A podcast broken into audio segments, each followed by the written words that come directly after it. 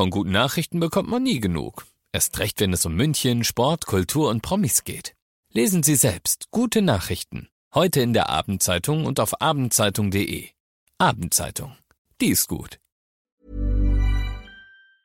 Eine neue Folge Alles gesehen. Heute mit dem inzwischen zehnten Teil von The Fast and the Furious.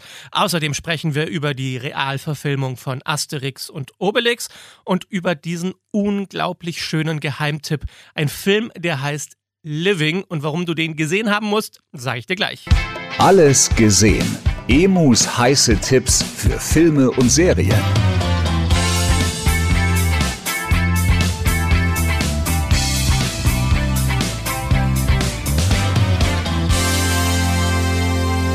Als damals der erste Teil von Fast and the Furious rausgekommen ist, hätte niemand, niemand, niemand erwartet, dass es von diesem Film irgendwann mal einen zehnten Teil geben wird.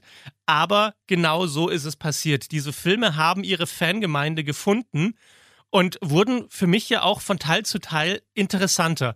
Wir hatten diesen dritten Teil, Tokyo Drift, der irgendwie schon fast gar nicht zur Geschichte gehört hat.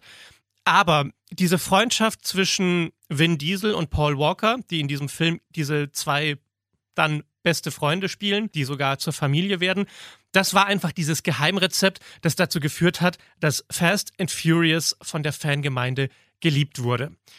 Und dann kam der tragische Tod von Paul Walker und sie mussten irgendwie in dem Film damit umgehen, haben das für mich auf eine wunderschöne Art und Weise gemacht. Und seitdem ist Fast and Furious noch schräger, noch verrückter, noch lauter, mit Vin Diesel in der Hauptrolle und ganz, ganz vielen Nebendarstellern. Jetzt ist die Frage, wie gut ist dieser zehnte Teil von Fast and Furious? Und ich muss echt sagen, ich habe selten etwas so saudummes gesehen. Das schon mal vorneweg. Ich fand's fürchterlich. Das heißt aber nicht, dass dieser Film nicht trotzdem sein Publikum haben kann. Es ist nur ein anderes Publikum meiner Meinung nach als das, das die ersten beiden Teile zum Beispiel großartig gefunden hat. Und gehen wir nochmal zurück zu diesem Teil, in dem sie irgendwie damit umgehen mussten, dass während der Dreharbeiten Paul Walker verstorben ist. Und sie haben das so schön gemacht. Es gibt diese Szene, da sieht man Paul Walker im Auto sitzen und im anderen Auto sitzt Vin Diesel und die beiden fahren die Straße entlang und dann trennen sich ihre Wege. Der eine fährt nach links und der andere fährt nach rechts. Ich kriege immer noch Gänsehaut, wenn ich dran denke. Was für ein großartiger Moment der Filmgeschichte. Und da hat aber auch das Franchise Fast and Furious für mich einen anderen Weg eingeschlagen. Es wurde komplexer und gleichzeitig dümmer, was die Action betrifft. Und was heißt dümmer? Ein Film muss ja nicht immer logisch sein. Und natürlich liebe ich es auch, wenn Sachen explodieren und der Held kommt dann raus. Aber was die bei Fast and Furious gemacht haben, ist schon sehr albern. Das muss man sagen. Also im neunten Teil, Spoiler-Alarm, im neunten Teil gibt es diese Szene, wo sie ein, äh, ein Auto umbauen, damit man damit dann in den Weltraum fliegen kann. Und genau das machen sie dann. So, und wer sich dachte, oh, das ist aber jetzt schon ganz schön doof, der sollte sich bitte jetzt nicht den zehnten Teil angucken, denn mein Gott, was für saudumme Action ist in diesem Film zu sehen. Ich will nichts verraten, weil wenn ich erklären würde, wie blöd das alles ist, dann erkläre ich ja die Action-Szenen und deswegen geht man ja ins Kino, um sich davon berauschen zu lassen und zu denken, wow, wie cool ist das denn? Aber ganz ehrlich, nachdem Vin Diesel mit seinem Auto durch 70 explodierende Autos durchfährt und keinen Kratzer hat, denke ich mir auch, ey Leute, jetzt ist aber auch mal gut. Und das andere Problem, das für mich dieser Film hat, ist, es ist der Anfang vom Ende. Die Fast and Furious Geschichte soll abgeschlossen werden und dieser zehnte Teil ist sozusagen letzter Teil Part One. Aber Fakt ist, dieser zehnte Teil jetzt endet mit einem Cliffhanger. In dem Moment, wo man sich denkt, um Gottes Willen, und was ist jetzt? Bam, läuft der Abspann. So, also das muss man wissen, wenn man in den Film reingeht. Und dann ist halt das Hauptproblem des Films, dass zu viele Figuren darin stattfinden. Ich würde sagen, grob 25 Leute spielen da eine Rolle. Jeder hat mit jedem irgendetwas zu tun. Und die ersten anderthalb Stunden ist einfach nur, der eine trifft den anderen und es gibt eine Prügelei und am Ende sind sie sich einig, dass sie irgendwie doch zusammenarbeiten müssen um den Oberbösewicht zu besiegen. In diesem Fall wird der gespielt von Jason Momoa. Und auch an ihm scheiden sich die Geister. Das ist entweder der beste Bösewicht seit langem oder der schlechteste. Je nachdem, ob man es mag, dass der Bösewicht in einem Actionfilm mit äh, jeden Bond-Bösewicht langweilig dastehen lässt. Also ganz ehrlich, was Jason Momoa da macht, er ist übertrieben, er ist laut, er ist exaltiert. Es ist so ein richtiger Bösewicht, der immer alles kann und alles weiß und äh, oben auf dem Berg steht und guckt, wie unten alles explodiert und dann laut lacht diese Filme kann man nicht ernst nehmen. Man muss es aber auch nicht. Die Schwierigkeit bei einem Actionfilm ist natürlich, dass er dann seine Wucht entfaltet, wenn man die Dramatik darin ernst nimmt. Und ich glaube, daran scheitert Fast and Furious. Wenn man den zu sehr ernst nimmt, dann findet man alles blöd. Und wenn man ihn nicht ernst nimmt, naja, dann was kriegt man dann? Man kriegt Leute mit viel Muskeln und wenig Haaren, die über die Familie reden. Ah, die Familie ist das Wichtigste. Es geht alles um die Familie. Ich glaube, 90 Prozent der Dialoge von Vin Diesel in diesem Film drehen sich um die Familie und es ist alles so wichtig mit der Familie. Also, sollst du jetzt in diesen Film reingehen oder nicht? Ich habe versucht, dir so ein Gefühl dafür zu geben. Die Erwartung ist nicht, boah, das wird jetzt ein unglaublich toller, komplexer Actionfilm, aber das wolltest du doch eh nicht, oder? Du willst Fast and Furious 10. Also dann kannst du da reingehen und dich einfach wegblasen lassen von der schieren Dummheit, wie ein auf der Straße fahrendes Auto zwei Helikopter nach sich herziehen kann, ohne dabei wegzufliegen.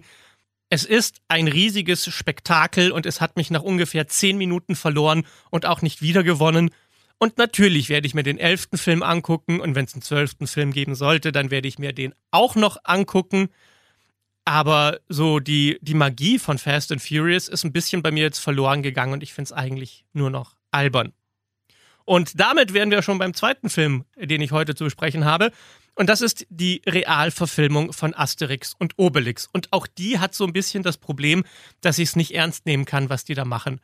Asterix war für mich immer schon ein Comic und dann ein Zeichentrickfilm. Und ich habe die Zeichentrickfilme geliebt. Vor allem Asterix bei Cleopatra das, ich weiß nicht, wie oft ich das als Kind gesehen habe.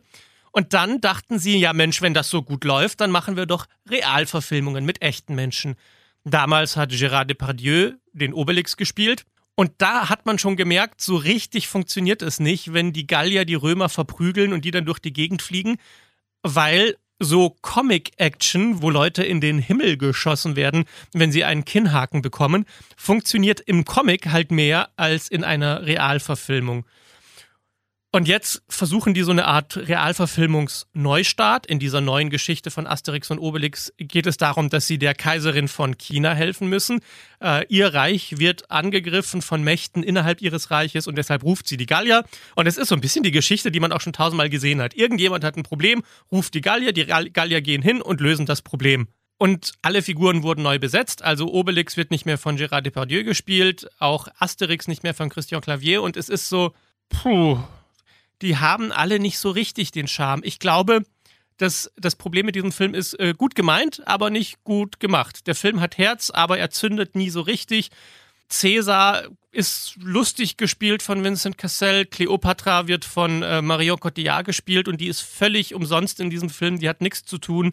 Dann gibt es so eine Nebenrolle, wo der große römische Krieger gespielt wird von dem Fußballer Zlatan Ibrahimovic. Für mich fühlt sich das alles so an, als hätten sich die Produzenten gedacht, komm, einmal versuchen wir es noch mit Asterix und Obelix als Realverfilmung. Vielleicht funktioniert's ja. Und die Antwort ist, es funktioniert gerade mal so zur Hälfte, wenn überhaupt. Man kann sich den Film absolut mit seinen Kindern angucken. Es ist definitiv mehr Familienentertainment als so ein Erwachsenenfilm.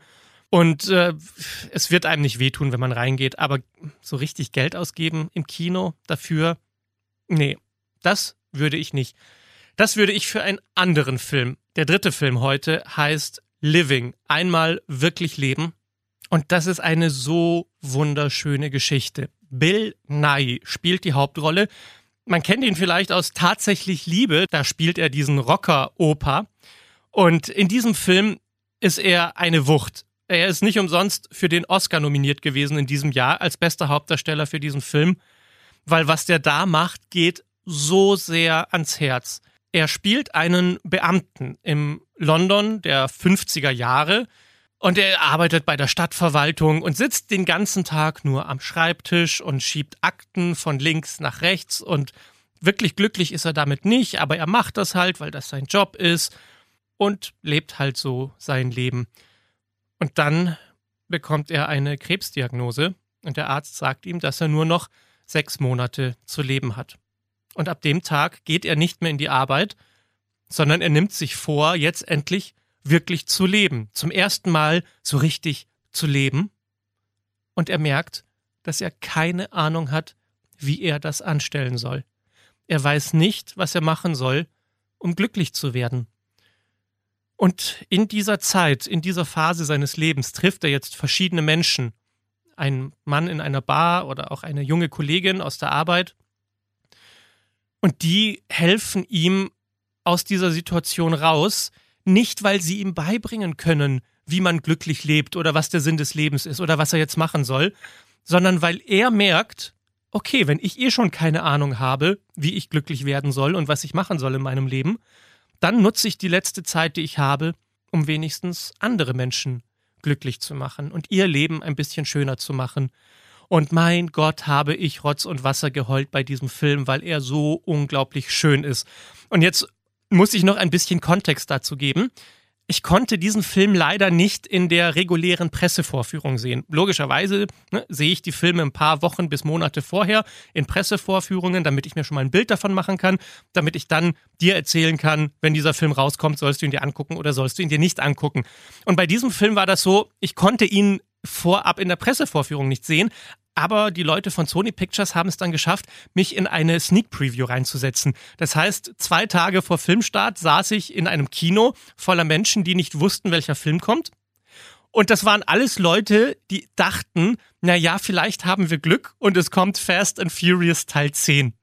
Das war das Publikum, das dann plötzlich mit diesem Film konfrontiert wurde. Und es war so interessant zu sehen, wie das Publikum darauf reagiert hat, denn es ging los, der Film hat angefangen, alle haben gemerkt, oh, es ist nicht Fast and Furious 10 und alle so, oh nö, man hat, man hat richtig gehört, wie so eine Enttäuschung durchs Kino geht.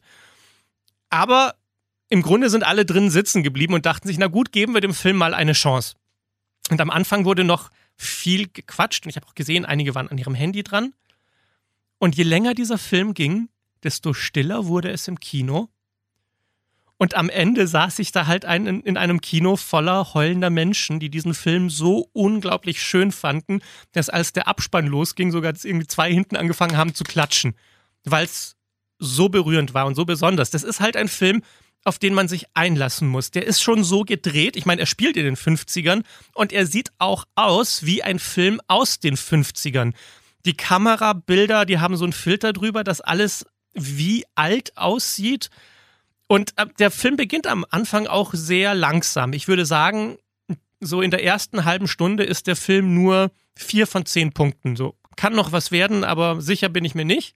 Und je länger man in diesem Film drin sitzt und je mehr man sich darauf einlässt, desto mehr und mehr und mehr berührt einem diesem Film. Nach der Hälfte denkt man sich, boah, das ist schon toll, ne? Das ist so ein Film, das ist so eine sieben von zehn, so ein besonderer Film. Und spätestens am Ende ist klar, man hat gerade einen zehn von zehn Film gesehen. Das ist etwas ganz Wunderbares, Besonderes, so ein richtiger Geheimtipp. Das ist auch was, den kann man sich auf die Liste setzen, selbst wenn man jetzt nicht ins Kino geht. Den wird man irgendwann bei einem Streamingdienst finden und dann erinnerst du dich daran, dass ich gesagt habe, Living, einmal wirklich leben, ist ein wunderschöner Film. Und wenn du dann in der Stimmung dafür bist und sagst, okay, heute brauche ich was fürs Herz, dann ist das ein ganz, ganz großartiger Film. Living, einmal wirklich leben mit Bill Nye ist jetzt im Kino. Und wir haben heute gesprochen über Fast and Furious Teil 10. Da weißt du jetzt, stell dich bitte auf die dümmstmögliche Action ein und dann kannst du vielleicht ein bisschen Spaß haben dabei. Und den Asterix und den Obelix, den kannst du dir sparen und wir hören uns nächste Woche wieder.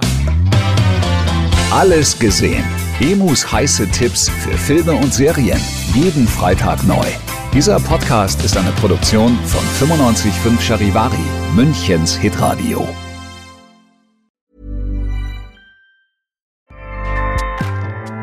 ACAST powers the world's best podcasts.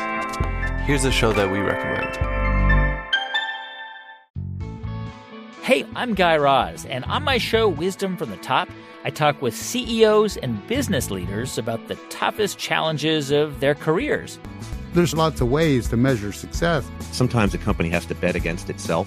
We wanted to set ourselves apart by having a point of view. Businesses really impact people's lives in pretty fundamental ways. On Wisdom from the Top, some of the greatest business leaders of our time share their intimate stories of leadership, innovation, and transformation. Stories you won't hear anywhere else. Check out Wisdom from the Top only on Luminary. Now, back to your show.